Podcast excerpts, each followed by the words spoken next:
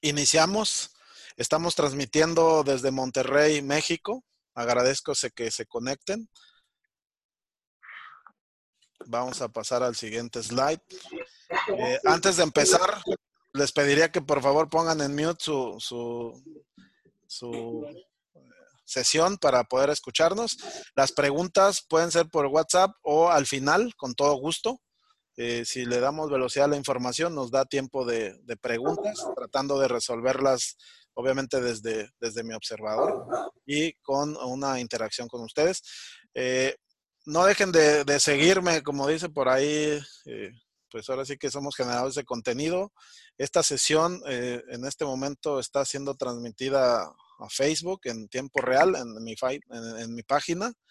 Eh, me pueden seguir, algunos de ustedes se enteraron de esta masterclass eh, por LinkedIn. Eh, al finalizar va a estar grabada en Facebook, la vamos a subir al canal de YouTube y también se graba el audio para que lo puedan escuchar en, tipo podcast en Spotify o en iVoox. Este, tenemos un grupo que se llama Comunidad Cambio Cultural.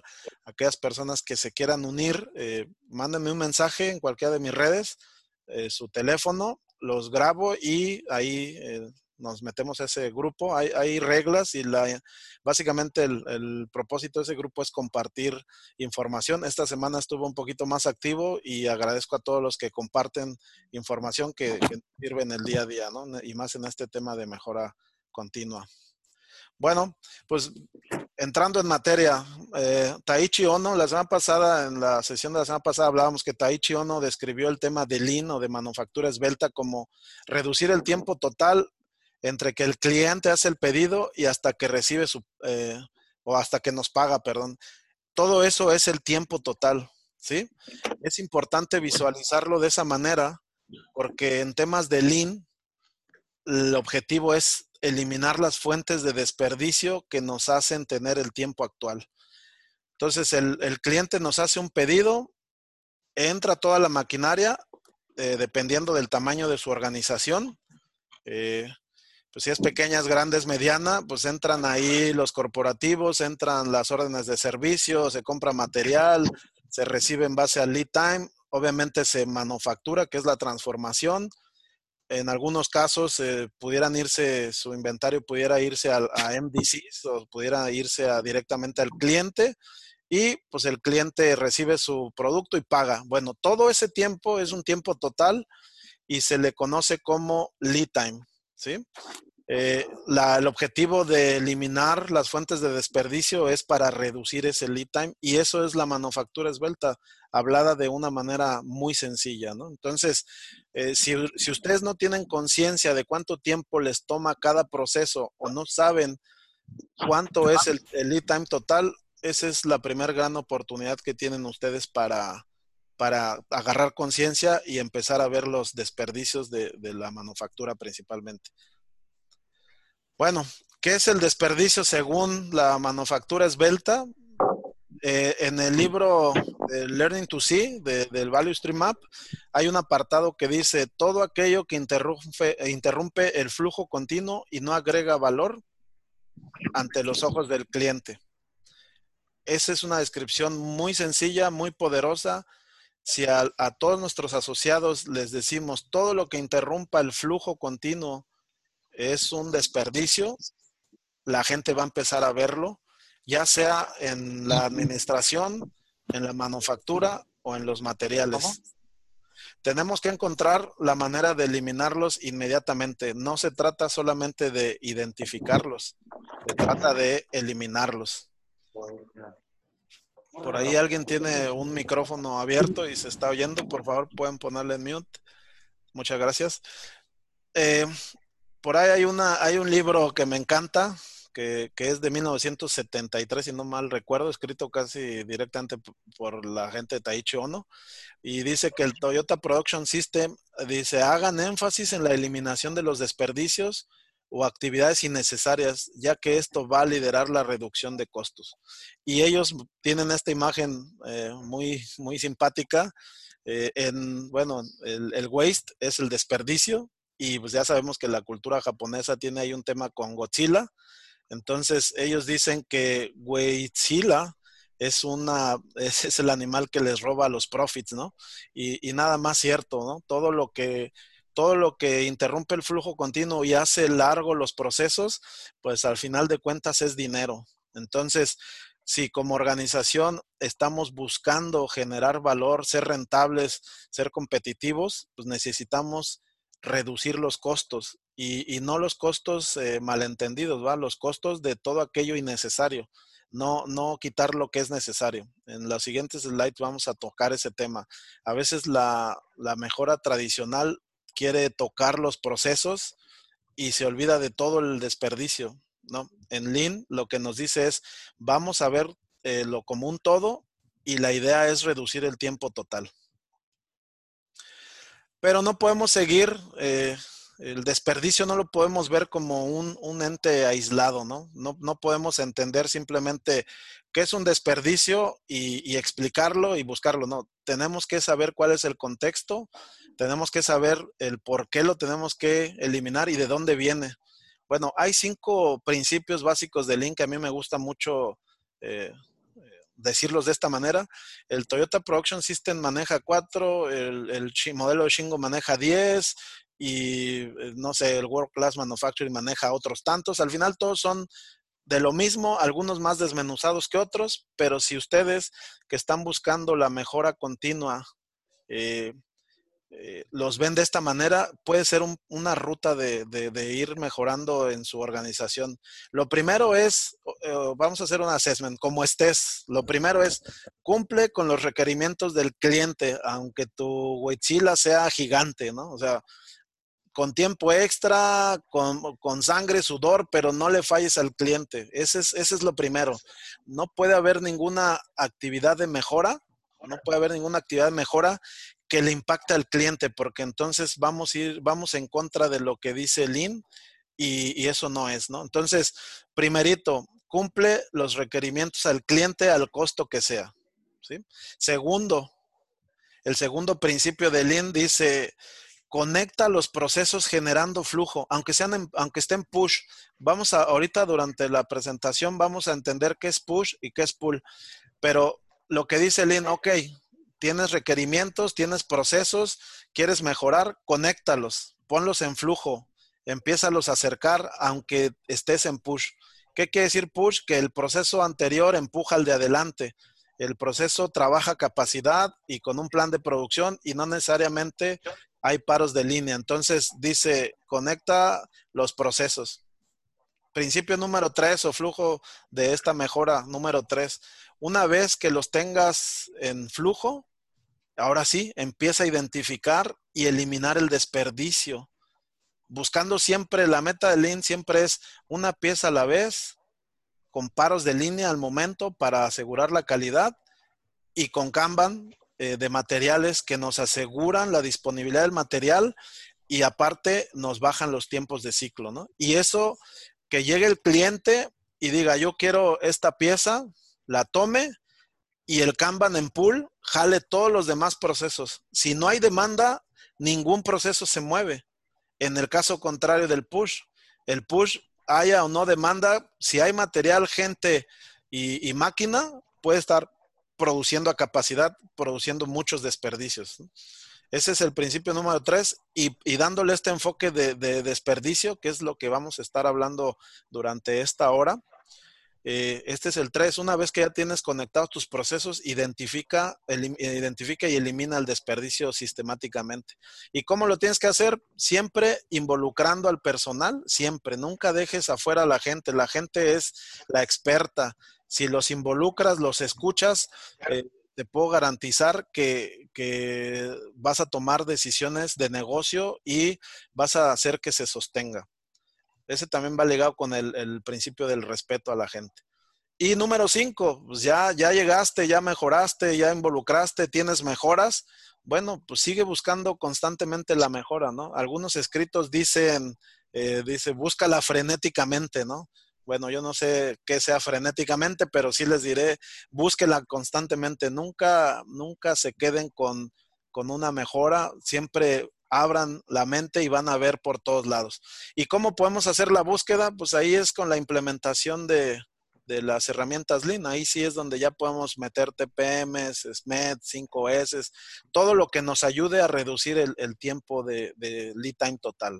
Entonces, ¿cómo es la liga? Los principios de Lean son estos cinco. Si los buscamos todos los días y en nuestro pensamiento lo traemos, vamos a ir mejorando cada vez.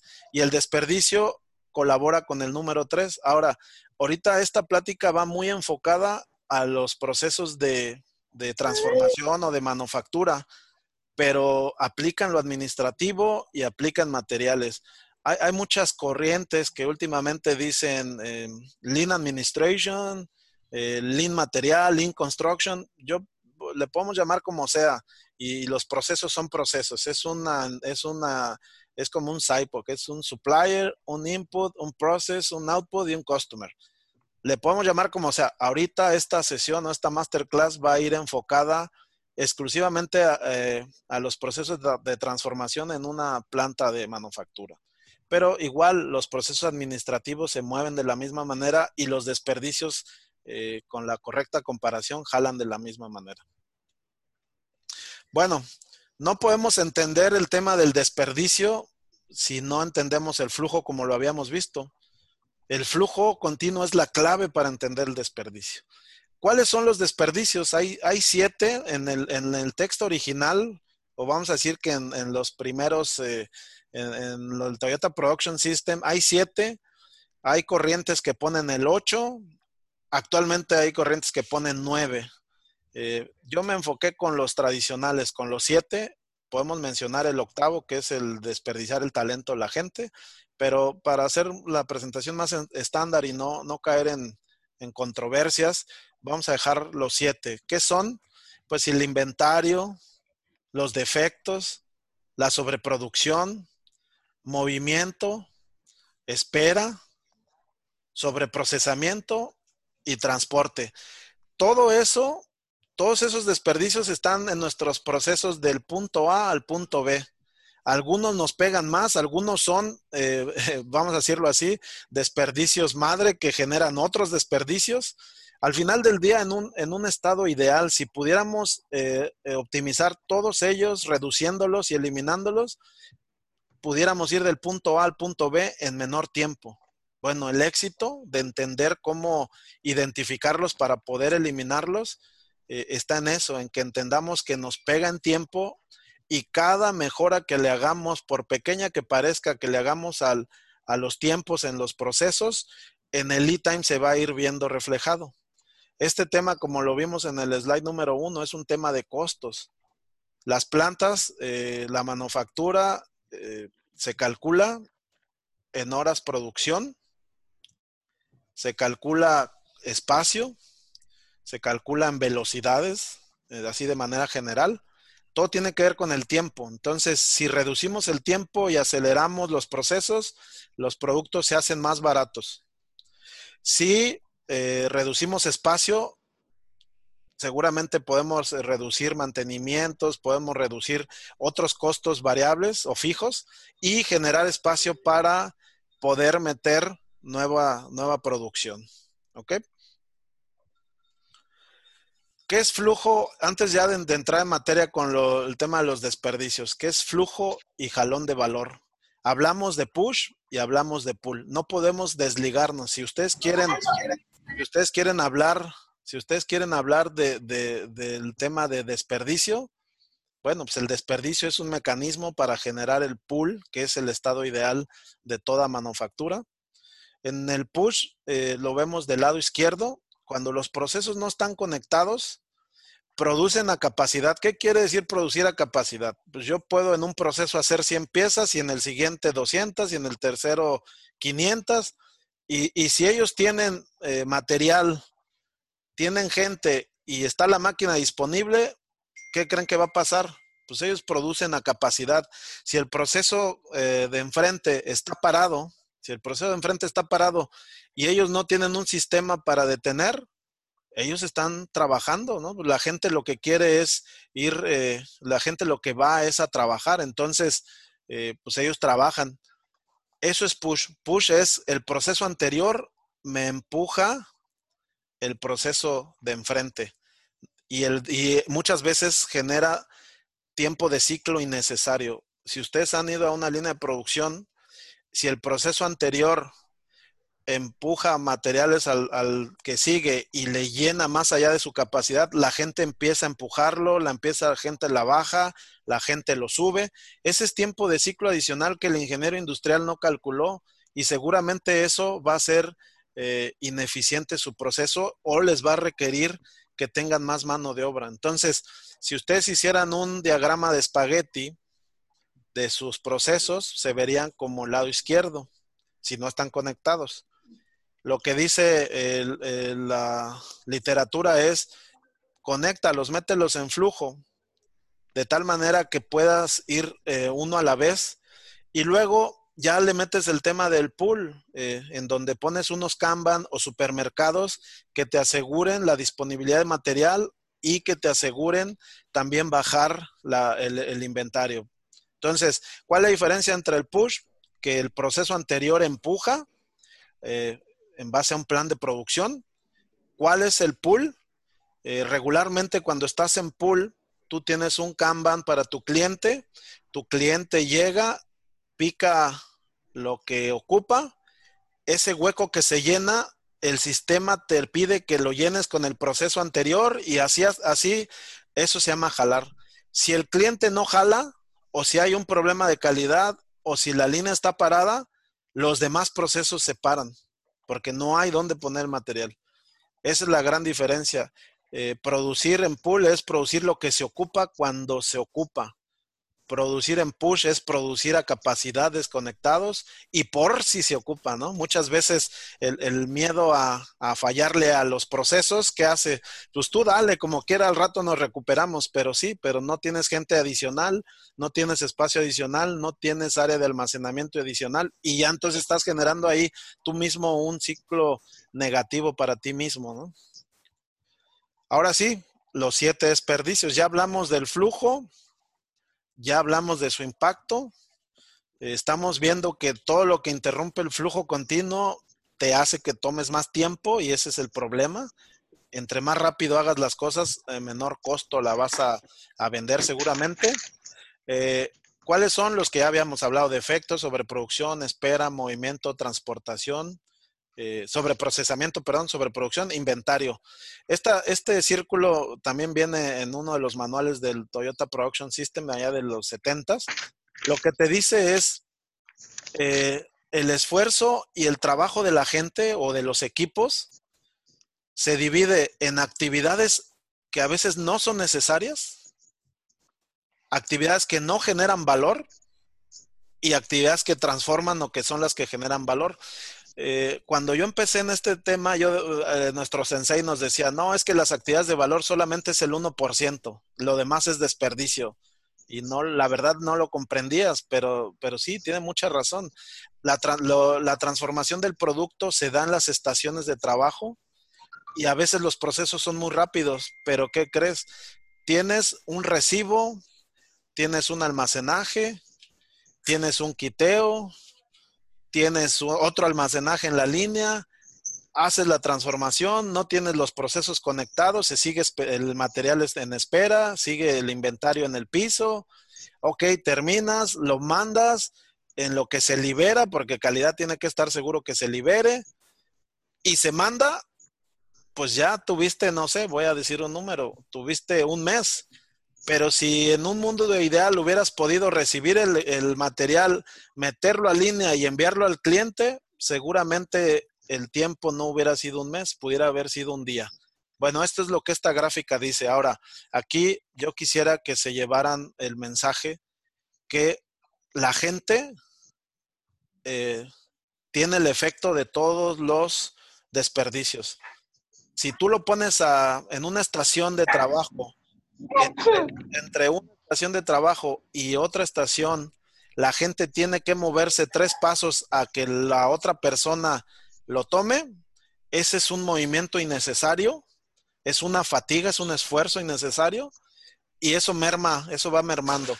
En las líneas de producción que tienen bandas y que tienen eh, eh, sensores, Y a veces, por no gastar en diferentes bandas, usan una sola banda y ponen sensores, pero ¿qué creen? El sensor, eh, un sensor detiene toda la banda y entonces esos son microparos. Hay una teoría que dice que los microparos eh, te generan hasta el 5% de pérdida en tu eficiencia y no te das cuenta, ¿no?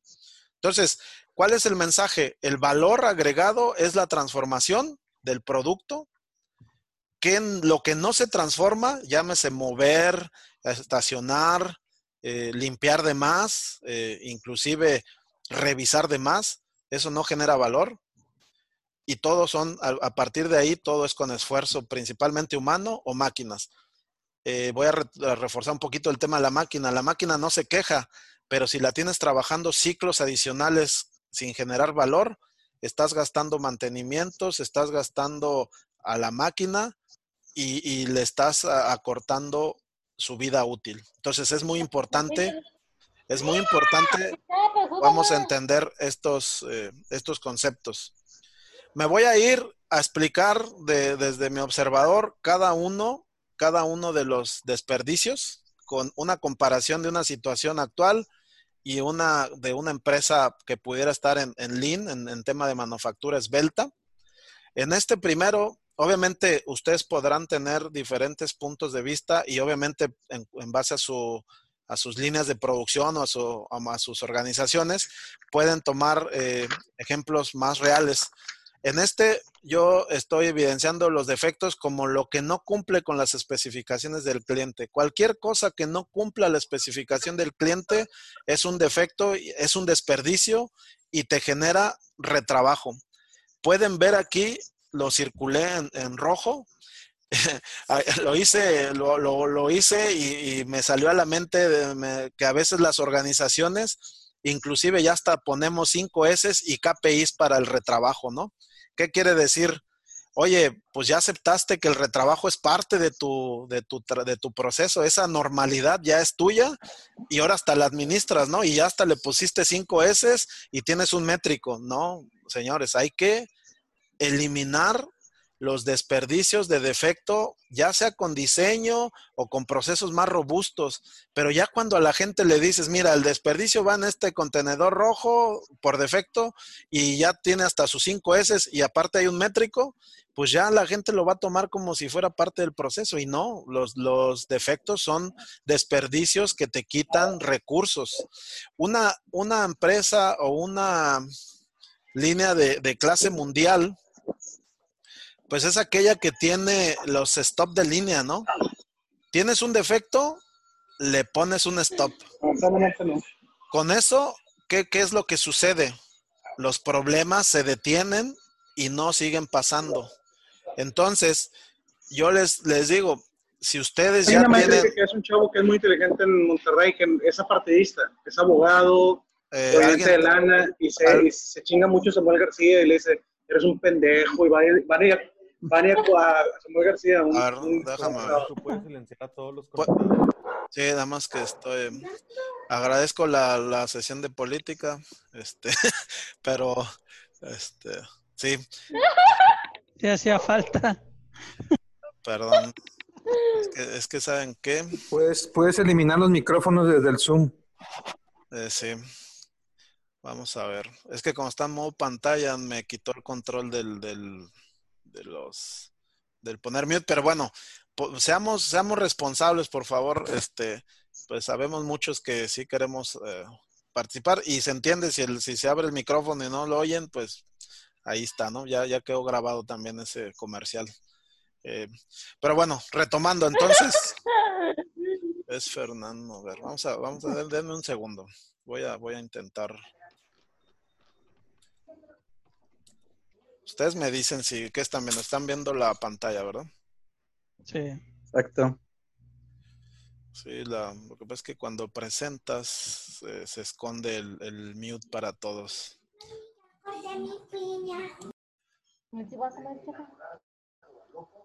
un segundo. Si quieres, quita la presentación un momento y pon todos a mute. A ver, denme No, pero si lo desactivan, lo... vamos a seguir, ojalá no. Vamos a seguir. Este, son inconvenientes del, tema, en todos lados los, los hemos visto. Este, una disculpa de antemano. Ahorita reforzaré ese tema de cómo, cómo evitarlo. Pero bueno, entonces estamos en el defecto. Todas las, las líneas de, de clase mundial pues tienen su stop. Eh, y pues con eso evitas generarlo, ¿no? No se trata de controlar el defecto, no se trata de, de, mantenerlo en meta, se trata de, de, evitarlo, ¿no? El número dos es sobre procesamiento.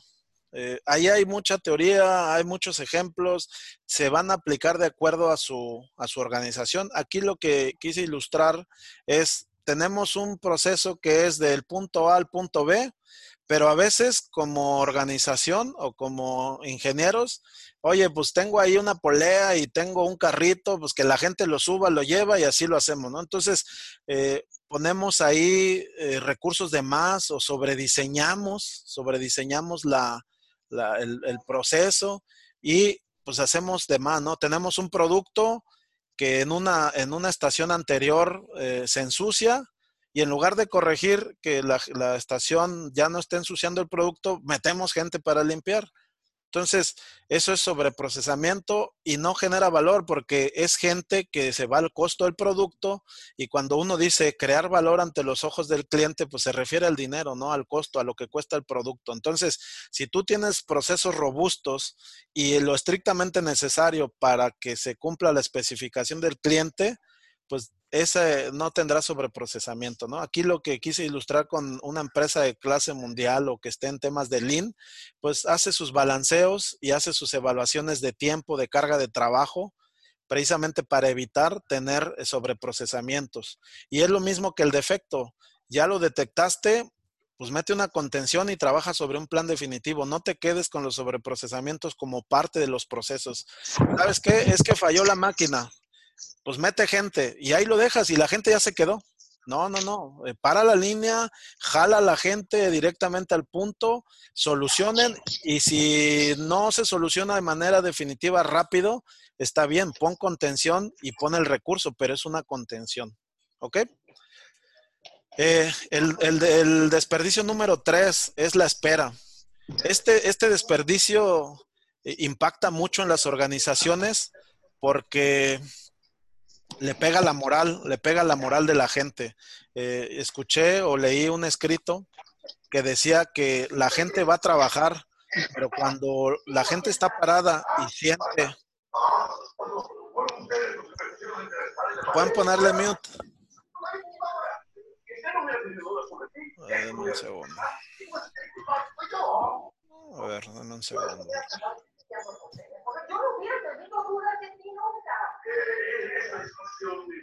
Eh, a ver, vamos a Dame, dame, un segundo porque no, yo no los estoy escuchando.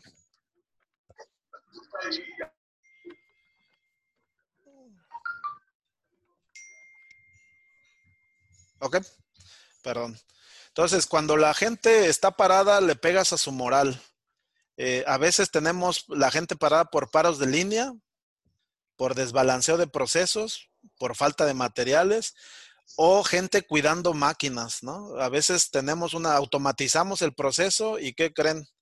Pues sí, el proceso nos da una, nos da una mejora, eh, estamos metiendo automatización, pero la gente tiene que, la gente tiene que cuidar el proceso, ¿no? Entonces, eso es espera. Y lo, y lo que ilustré aquí es, cuando la gente tiene espera, pues estás pagando un costo. Esa gente como quiera la pagas, haga trabajo o no haga trabajo o haga trabajo innecesario. Bueno, el trabajo de ustedes como agentes de cambio o como lean leaders es identificar aquellas posiciones que estén en espera, hacer acciones, llámese juntar procesos, hacer algo diferente de tal manera que se pueda optimizar la labor. En este ejemplo dice, tenemos tres personas con tiempo de espera que no está haciendo algo.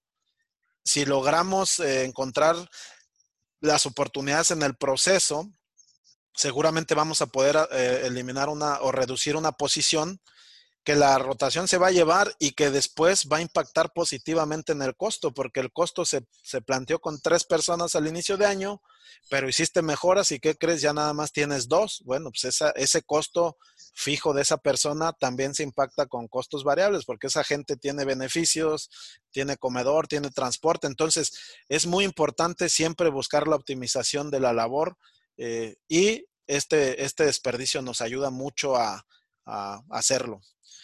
El número cuatro, el desperdicio número cuatro de estos siete es movimiento.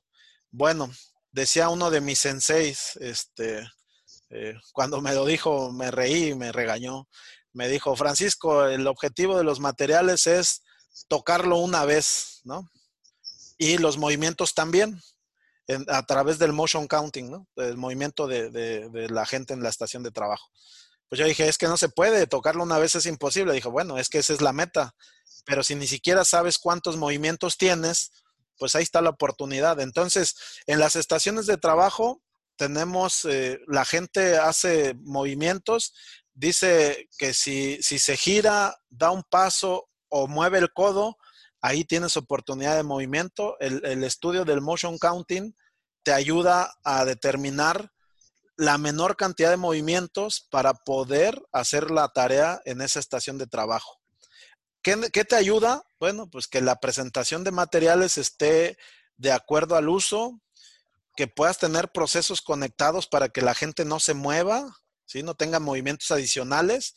Y también a veces la falta de herramienta hace que la gente tenga movimientos eh, adicionales. ¿Por qué? Porque ellos tienen que trabajar con lo que tienen. Pero si tú les ayudas, si tú les ayudas, eh, vas a poder reducir esos movimientos. Bueno, ese motion counting, una estación que tiene 10 movimientos, haces un estudio de carga de trabajo, de, movimientos con la gente y lo bajas a las 5, a 5 movimientos, lo estás haciendo más rápido y seguramente le quitaste a la gente fatiga y eso también se va a traducir en, productividad. Eh, las empresas que, están aplicando Lean lo que hacen es eh, generan estaciones como la que está a su lado derecho, en donde acercan el material, alinean la forma de que lo reciben y hacen que la gente se mueva lo menos posible. Y obviamente con procesos conectados para que también el, flujo sea continuo. Ese es a lo que se refiere el movimiento, ¿no? Son esfuerzos innecesarios para cumplir con las especificaciones. El número cinco, la transportación, era lo que les decía hace un rato. Eh, mi sensei decía, el material se tiene que mover una vez, tocarlo una vez y moverse una vez. Oye, Sensei, no se puede. Bueno, ese es el objetivo. Si en tu organización tienes un recibo y luego lo mueves al área de rack y luego del rack lo mueves a, a los procesos y luego al almacén, pues ahí tendrías que evaluar. Ahora, en la misma línea, a veces los procesos están desconectados. Tienes una estación de trabajo y tu siguiente proceso está tres metros más para allá. Y a veces no tiene que ver con el espacio, es simplemente el diseño de las estaciones. No le damos este enfoque, entonces pues, pues el que lo diseña lo hace lo mejor posible y, y, para mover de un punto A a un punto B tiene mucha transportación, aún teniendo espacio.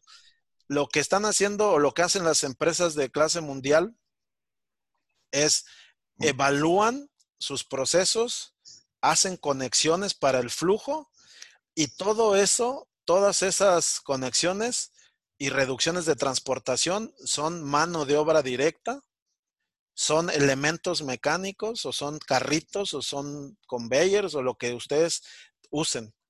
¿Por qué? Porque el material lo mueven las manos y los mueven las máquinas. A menor cantidad de movimientos y de transportación, obviamente debe de haber ahí un, beneficio. ¿Ok? Eso es, las empresas que están aplicando esto hacen y conectan sus procesos en flujo. El número 6, eh, sobre producción. Obviamente aquí eh, yo les estoy dando desde mi observador. Ustedes pueden tener puntos de vista diferentes. Eh, su organización puede ser. Yo les estoy tratando de dar un, contexto general para aquellas organizaciones que tengan un poquito menos de madurez que las que ya lo, tienen. Eh, esto es progresivo, ¿no? Si, si, tu curva de aprendizaje en estos temas es muy grande o ya has aprendido, pues, pues vas afinando. Pero si estás muy al inicio, pues la transportación y la ves como los demás desperdicios. Si empiezas a reducirla, vas a tener beneficio y vas a generar espacio seguramente. La sobreproducción, dicen que este es el peor de todos. porque aparte de que genera inventario, hay un riesgo, te quita dinero, te quita espacio, te quita gente, porque el material que sobreproduces lo mueve gente, te quita muchas cosas, ¿no? ¿Qué es una sobreproducción? Pues una pieza adicional a lo que requiere el cliente, esa es la, la sobreproducción. Una pieza más de lo que el cliente quiere ya está sobreproduciendo. Estás jalando material que seguramente puede ser de otra orden, estás usando recursos que pudieran estar en otra línea y este es el que hay que cuidar. ¿Cómo haces la sobreproducción? Pues regularmente si tienes capacidad, materiales y gente, ahí está. Y aparte te mueves por planes de producción y no están conectados los procesos, ahí hay un riesgo y seguramente puedes estar teniendo inventario de más por sobreproducción. A veces la dirección también de las organizaciones, ¿no? No, no, no, no queremos fallar, tú produce. Pues sí, pero si no tienes una venta, pues estás, estás jalando muchos recursos que seguramente no se van a pagar. La sobreproducción genera todos los demás desperdicios y como lo mencioné, eh, requiere recursos, espacio, dinero, energía, en general todo. Las empresas que, de clase mundial que han logrado eh, evitar este, este desperdicio, pues una representación muy sencilla son aquellas que tienen ya el sistema pool y que se mueven por Kanban. ¿Qué quiere decir el Kanban? pues tienes un, un, área donde el cliente te pide cinco piezas, el cliente dice yo voy, jalo cinco y en pool empiezas a jalar todos los procesos, pero no, no tienes espacio para entregar 10 ni 15, son cinco. Una vez que llenas esos cinco espacios, el proceso anterior se para. Y así como jalaste un proceso, se detiene el otro. Obviamente aquí ya entra una nivelación de la producción y otros temas, pero bueno, aquí lo que yo quiero explicar es eh, cómo los Kanban y cómo controles de supermercado y reglas pueden evitar que aunque tengas capacidad, gente y material, estés sobreproduciendo. Y viene el número 7. El 7 a los financieros. Eh, a los financieros les pega mucho porque obviamente es dinero parado que no genera intereses, es dinero en riesgo porque aunque vamos a decir que tú estás en una manufactura tradicional, seguramente tu accuracy o tu veracidad debe estar entre 80 y 90. Eso quiere decir que si tienes un millón de dólares, pues ahí hay un riesgo de que se te pueda perder no sabiendo por dónde. Por eso es de que en esta literatura dice que el inventario es profit, ¿no? Es dinero es dinero que no genera dinero y que hay riesgo. ¿Y cuál es el inventario? Pues es material en espera de su siguiente proceso. Puede ser WIP, eh, si está en proceso, o puede ser en los, en los MDCs, o puede ser raw material. Ahí no nos vamos a, meter, tendremos que analizar cada situación. Y aquí también representé al, al porque este es un rubro que quita mucho dinero y es un riesgo. Yo creo que eh, es la muerte silenciosa, ¿no? Si te estás sobreinventariando, estás gastando más, estás consumiendo material, seguramente es algo que no quiere nadie y lo tienes en riesgo ahí en, una bodega. Entonces, es algo así como la presión arterial, es la muerte silenciosa. Y ahora sí, vamos a la parte ya, ya final con un pequeño ejemplo de, los desperdicios a manera de, cierre de la información y vemos ahorita el mecanismo para para poder eh, contestar sus preguntas. Dice, el enfoque a la eliminación del desperdicio versus el pensamiento tradicional. Ahorita les voy a mostrar ahí una secuencia de, de elementos de cómo pueden empezar ustedes en su organización buscando los desperdicios y qué beneficios les puede dar. Ahora, esta es una jornada de no, de, continua, nunca termina. Y si empiezas y haces pequeñas mejoras, se va a ver el beneficio. Y una pequeña mejora te va a enseñar otra y otra y otra. Una, eliminas un desperdicio y seguramente vas a ver dos más. Así funciona esto, es de nunca acabar. El que te dice que ya acabó, yo creo que malentendió o algo le falta porque eh, abres un huequito y salen tres. Pero obviamente eh, no es de que empeores la situación, vas mejorando, simplemente vas viendo ya el panorama desde los ojos del enfoque a la eliminación del desperdicio. Bueno, vamos a hacer un ejemplo.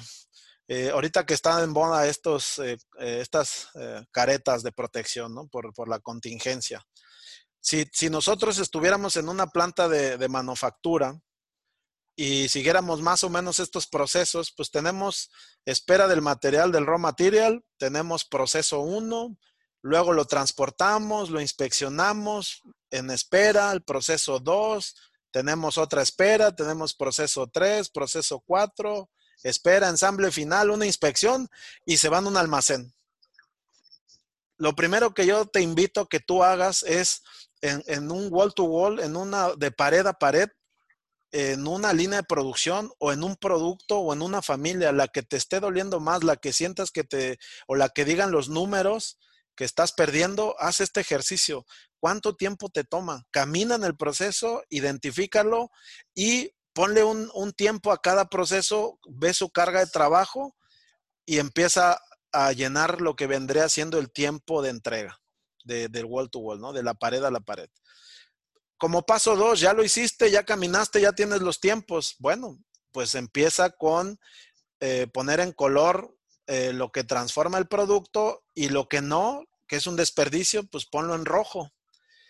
El valor está en, en los verdes. ¿sí? El tiempo de valor es una pequeña proporción del tiempo total, como lo vemos aquí, es un ejemplo. Y yo estoy seguro que si ustedes hicieran esto en sus líneas de producción, eh, de un producto en wall to wall, se darían cuenta que las transformaciones no son en muchos lados. Lo demás es o almacenaje, o movimiento, o retrabajo, o sobreprocesamiento. Y esas son las rojas. Estas actividades detienen el flujo continuo. Todo lo que detiene el producto para que se entregue al cliente es un desperdicio y debe de ser marcado como un no valor hay literatura que te dice business not value add, no, es que no da valor, pero se ocupa. cada quien puede usar la literatura que, que mejor le convenga o que mejor le guste, pero identifícala. Ahora, ya que tienes los tiempos, podemos darnos cuenta que en un pensamiento tradicional, bueno, ponemos eh, los tiempos de valor abajo y la proporción del rojo arriba ustedes podrán pensar que eso está muy exagerado, pero la realidad es que eh, mi experiencia me dice que inclusive hasta los ver, la barrita verde es menos y casi el rojo abarca todo el proceso. ¿Por qué? Pues porque hay mucha, mucho desperdicio en, en la manufactura. A veces no la vemos, ¿sí? Y el pensamiento tradicional si no tienes entrenamiento o, o, no, tu loca no te da para identificar ¿Qué dicen? Enfócate a hacer los procesos más rápidos. Cámbiale de herramienta para que sea más rápido. Pon gente más hábil porque esa señora es, lenta, no, no, no, no ha querido despegar. Ponte una más joven. ¿Sabes qué? No, no, no, necesitamos ganar eh, ahí el cuello de botella, quítale, vamos a dejar de hacer esta especificación, etcétera, etcétera. Ese es un pensamiento tradicional. El pensamiento tradicional se enfoca a mejorar o a buscar las mejoras sobre el, valor. No, yo no digo que no haya oportunidad, pero ¿dónde está la, verdadera oportunidad? Está en lo rojo, no está en lo verde. ¿Sí? Entonces, logras una pequeña mejora, sí, sí le metiste mucho énfasis, eh, conseguiste gente más joven, cambiaste el perfil, las entrenaste, eh, le diste una mejor herramienta, eh, le cambiaste ahí una especificación que el cliente quiere, pero que a ti te cuesta mucho hacerla. ¿Y qué crees? Sí ganaste tiempo de ciclo, pero sobre el valor, ¿sí? Y entonces esa pequeña mejora te la aplauden y tu estrellita. Pero tu proporción es menos, es el tiempo que redujiste es, es menos comparado contra el tiempo total. ¿Por qué? Porque estamos acostumbrados a ver procesos y tiempos de ciclo. No estamos acostumbrados a ver lead times y tiempos totales. Ahora, estamos aquí en un wall to wall en una planta, pero ¿cuánto tiempo las órdenes de los clientes se quedan en los corporativos. ¿Cuánto tiempo tardamos en procesarlo en una orden de compra para materia prima? ¿Cuánto es el lead time de la materia prima? ¿Cuánto es el, traslado de ese material? Y si viene de Asia, más. O sea, sí se fijan toda la oportunidad, pero bueno, vámonos a centrar en, una, en una planta de manufactura, en los procesos. Ese es el pensamiento tradicional. En un pensamiento en donde el beneficio o, perdóname, eh, el pensamiento tradicional. Pero cuando te, te enfocas a la eliminación de los desperdicios, cuando tu trabajo va sobre los desperdicios, A la par del área verde, yo no quiero decir que los procesos de, de transformación no tengan oportunidades, sí las tienen, pero el mayor tiempo está en los desperdicios. Yo les digo que identifiquen los procesos que no agreguen valor o, el tiempo, el desperdicio. Identifiquen oportunidades de cómo eliminarlo. Oye, simplemente conjuntar una mesa de otra, ahí me quité un tiempo de espera. Oye, es que ahí había un, un raxito para el inventario. Pues quítalo, más haz una pieza a la vez. Ve, velo como un todo. Ve el tiempo como un todo. Y hagan énfasis en la eliminación del paro de flujo de los procesos de valor. Todo lo que detiene al flujo continuo es un desperdicio. Si ustedes implementan las herramientas Lean para eliminar desperdicios, les puedo garantizar que se, va a ver como la barra del lado derecho. Le van a quitar una proporción muy grande al desperdicio, también le van a ganar a la barrita verde de valor y ya en el overall, en el, en el final del día, pues lo van a dejar a la mitad del tiempo ayer, no, el martes, eh, tenía una plática con, Raúl Córdoba, de hecho comercial, si la pueden ver ahí en, el, en el Face. Eh, eh, Raúl nos decía que fue la accuracy de, su de su almacén del 50% de accuracy con una población en un año haciendo muchas cosas, entre ellas su liderazgo, eliminación de desperdicio y muchas otras cosas automatización, etcétera, se fue al 96% de accuracy con la mitad de la gente. Entonces, no es descabellado cuando la literatura dice que si trabajas el desperdicio, reduces el tiempo a la mitad. ¿Qué ganamos? ¿Cuál es, el, cuál es la ganancia la ganancia real. Los financieros siempre retan y cuestionan al tema de la mejora. Me dicen, oye, pues dices que hiciste no sé cuántos Kaizen, que mejoraste, que el desperdicio, te fuiste a un curso, tomaste un webinar, pero pues yo, digo, yo sigo viendo el mismo costo. Bueno, si lo sigue viendo es porque no lo hemos hecho adecuadamente o el beneficio se lo está consumiendo algún otro proceso. Pero cuando tú implementas este enfoque de eliminación del desperdicio, generas espacio, ¿sí? Requieres menos espacio para hacer las unidades. Hay un métrico que me gusta mucho, si no lo tienen, háganlo antes de empezar. Unidades por metro cuadrado. Cuando tú ya reduces desperdicio, haces más unidades por metro cuadrado. Haces más unidades por persona hora hombre, o sea, un UPHH, unidades por hora hombre. O sea, ¿qué quiere decir? La gente está haciendo más piezas, pero no porque su carga de trabajo sea más, sino porque le quitaste movimientos innecesarios, le quitaste fatiga. Entonces se refleja en la productividad. Y lo principal, estás entregando más unidades por día. Eso sí lo puede comprobar el financiero y puede ver los costos por unidad. ¿Alguien tiene eso? ¿Te lo pueden poner mute? Entonces, si al final de toda esta jornada tocan todos los desperdicios, tocan los desperdicios y reducen el tiempo total de entrega, están diciendo lo que dijo Taichi Ono, que ese es el objetivo del Lean y el tiempo es dinero vía los recursos, vía el espacio, vía mantenimientos, unidades de aire acondicionado, o simplemente es un cost avoidance porque generaste el espacio para una línea más y ¿qué crees? Ganaste un producto y ya no invertiste en un edificio, ya tienes el espacio. Entonces, estos son los beneficios de la eliminación del desperdicio.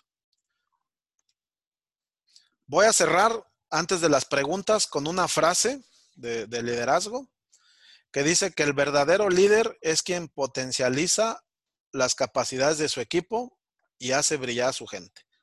¿Por qué seleccioné esta, esta frase? Porque ustedes pueden eh, tener la tentación de ir a mejorar los procesos, pero no involucrando a la gente o a través de la gente metiéndole presión. No, yo les invito a que hagan una mejora integral identifiquen, eliminen los desperdicios, pero con la ayuda e involucramiento de la gente. Sean el líder que potencializa la capacidad de cada quien y los, y los haga brillar. Si ustedes hacen eso, les puedo garantizar eh, ampliamente que van a dar el resultado financiero y van a ir eh, ganando voluntades en la administración o en su organización de tal manera que puedan ampliar a todos los procesos, no nada más a los de transformación. Hay muchos procesos transaccionales que tienen desperdicios y también el tema materiales tiene desperdicio. Entonces, a veces malamente creemos que la aplicación de Lean es exclusivamente para las líneas de producción, pero no, se, puede, se puede aplicar en, en, la administración y se puede aplicar también en el diseño y en todos lados. ¿Por qué? Porque los desperdicios son universales, son en todos lados están. Un diseñador que tiene su jefe dos, tres días esperándolo por una liberación, pues ese es un desperdicio de espera. Es, es, transaccional y es muy científico si quieren, pero el desperdicio es el desperdicio. ¿Ok? Ahora sí, preguntas. Eh, déjenme abrir mi, el grupo.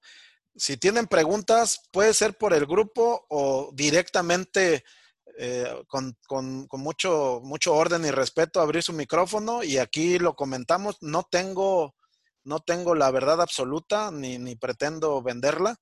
Eh, la intención de esta plática es compartir un poco el conocimiento de, de los años y tratar de hacerlo en un lenguaje más sencillo, porque literatura hay mucha, pero ya cuando conversas y platicas los temas, creo que, que se hace más sencillo entenderlo, ¿no?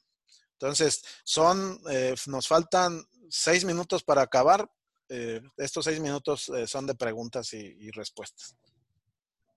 Sí, Francisco, me adelanto. Este, buenas tardes a todos. Buenas Carlos Ávila de Saltillo. yo tengo una pregunta en este tema de, los desperdicios y tiene que ver mucho con el approach. desde tu experiencia, ¿qué consideras como clave para que la gente rompa esa barrera cultural, muchas veces cultural. Eh, si bien es cierto que técnicas como observación, Gemba y demás te ayudan, ¿cómo puedes romper la barrera desde el nivel operativo, vaya, hasta team líder y supervisor? Algo que tú, que tú hayas vivido, que tengas experiencia. Mira, lo, lo primero que te voy a compartir es... Eh, a la gente no le, no, no le recetes los siete desperdicios como si fuera información que se tienen que grabar. Porque mi experiencia dice que la gente puede repetirlo como perico, pero no, no genera nada en ellos. Cuando le explicas la fuente del desperdicio y el beneficio de eliminarlo, y más con un beneficio para ella misma o para él mismo, dependiendo, la gente se empieza a comprometer y empieza a romper esa barrera. Una vez que, una vez que empiezas a ganar, no quiero decir seguidores, sino más bien que empiezas a generar ahí una, un grupo, un nicho de, gente que, cree en esta herramienta, va a haber gente que se va a ir sumando. Pero sí, sí, es, es eh, la, barrera cultural, es eh, primero, y yo creo, lo que me ha dado mucha experiencia es, yo, yo a la gente no le receto los desperdicios. De hecho, si donde yo laboro, vas y preguntas, la gente no se lo sabe pero la gente sí sabe que todo lo que le interrumpe el flujo le provoca un problema y nos provoca un problema. Pero bueno, son maneras. Hay gente que invierte mucho en entrenamiento, pero yo creo que estos temas son más eh, de, vivenciales y de explicar que, solamente informar, ¿no? Son como de formación, no tanto de información. Espero que haya podido responder tu pregunta. Ahí Carlos Díaz dice que quiere preguntar algo. Gracias. Sí, ya. Gracias. Ya, ya te la mano, Pancho. Oye, ¿la inspección de calidad es considerada desperdicio? Mira, eh, no me quiero... Hay, mucha polémica al sí, No, no, no quiero polemizar, pero hay literatura, inclusive en la literatura que mostré ahorita, si se fijaron, la inspección la puse en rojo, porque eh, dicen que no se trata de inspeccionar, o sea, no, hay una transformación, lo que se trata es de tener procesos robustos que eviten esa inspección. Ahora, no, no quiere decir que no esté, hay que minimizarla a través de procesos robustos, pero hay literatura que te dice que es business no value add, hay otros que te dicen que no es de valor, hay otros que defienden a capa y espada que sí es de valor. Pues sí, sí es de valor, ¿por qué? Porque evita que le llegue el riesgo al cliente, pero pues si tú haces procesos robustos, no deberías de tener problemas de calidad. Pero bueno, son, ahora sí que yo respeto a todos ustedes. A más de uno de ustedes seguramente tiene calidad Lean y Six Sigma. Eh, son maneras de, atacarlo. Yo lo que les digo es, si ahorita eh, tienes un costo y tienes inspectoras o tienes eh, temas de calidad y aún así eres rentable, pues está generando valor. Nada más busca minimizarla, eh, minimizar, optimizar gente eh, para que se pueda reflejar en un costo metiendo procesos más robustos y eso se vea como una productividad. Pero ahora sí que no, no tengo la información de las organizaciones para decirte aquí sí, aquí no. Eh, todo depende, ¿no? Hay organizaciones que le meten mucho al 6 Sigma y tienen procesos muy robustos que casi casi no demandan calidad. Hay otras que no le meten nada y, tienen porteros y necesitan todo un ejército de calidad porque si no, el producto malo se va con el cliente, ¿no? Entonces, pues ahí espero haya respuesta, eh, dado respuesta a tu, a tu pregunta, Carlos, mi teniente. ¿Alguien más? Con todo gusto estamos aquí para, responder. Este... Eh, Francisco, eh, te agregaría algo a lo que mencionas sobre inspección.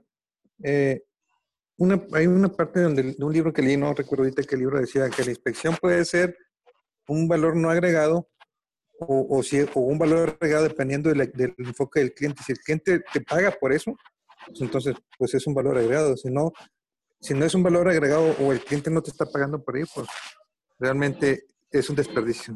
Tienes, tienes toda la razón y me, ayudaste a ampliar el panorama, ampliar mi, mi, propio criterio.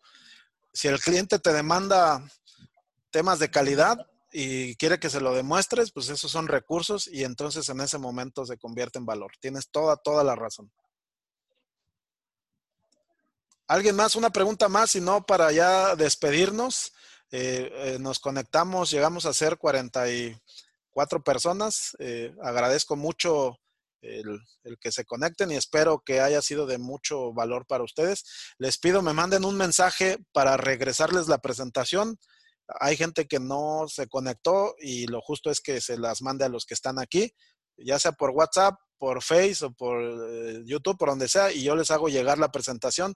No es información, de hecho ahí al inicio dice el copyright de dónde viene. Este, es información que ustedes pueden ver en cualquier lado. El valor que yo le quiero dar es la conversación y el intercambio de ideas con ustedes. Entonces, una pregunta más y cerramos.